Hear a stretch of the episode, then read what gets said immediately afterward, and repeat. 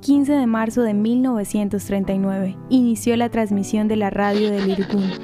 Bienvenidos a Coalición Kemet, la voz de la lucha de Sion. La red de radio oculta operada por la organización militar Irgun salió al aire alrededor de Palestina con Esther Ratziel Naor. La radio transmitía mensajes relacionados al Irgun, reportes militantes pro-sionistas que de otra manera serían censurados por los británicos. Las transmisiones en hebreo desde Tel Aviv a menudo presentaron al líder del Irgun, Menachem Begin, hablando sobre los objetivos del movimiento militante. Además de un corto periodo después de que los británicos decomisaran el transmisor en 1944, la estación transmitía regularmente hasta su cierre el 14 de mayo de 1948, mientras que Israel se preparaba para declarar su independencia. Begin sí volvió a utilizar la estación en junio de 1948 para motivar a los miembros del Irgun a no pelear después de que el primer ministro David Ben Gurion haya ordenado el hundimiento de la nave marítima Altalena, el cual tenía armas destinadas para el Irgun.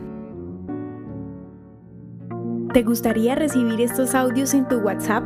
Compartimos nuevos episodios todos los días. Suscríbete sin costo alguno ingresando a www.hoyenlahistoriadeisrael.com.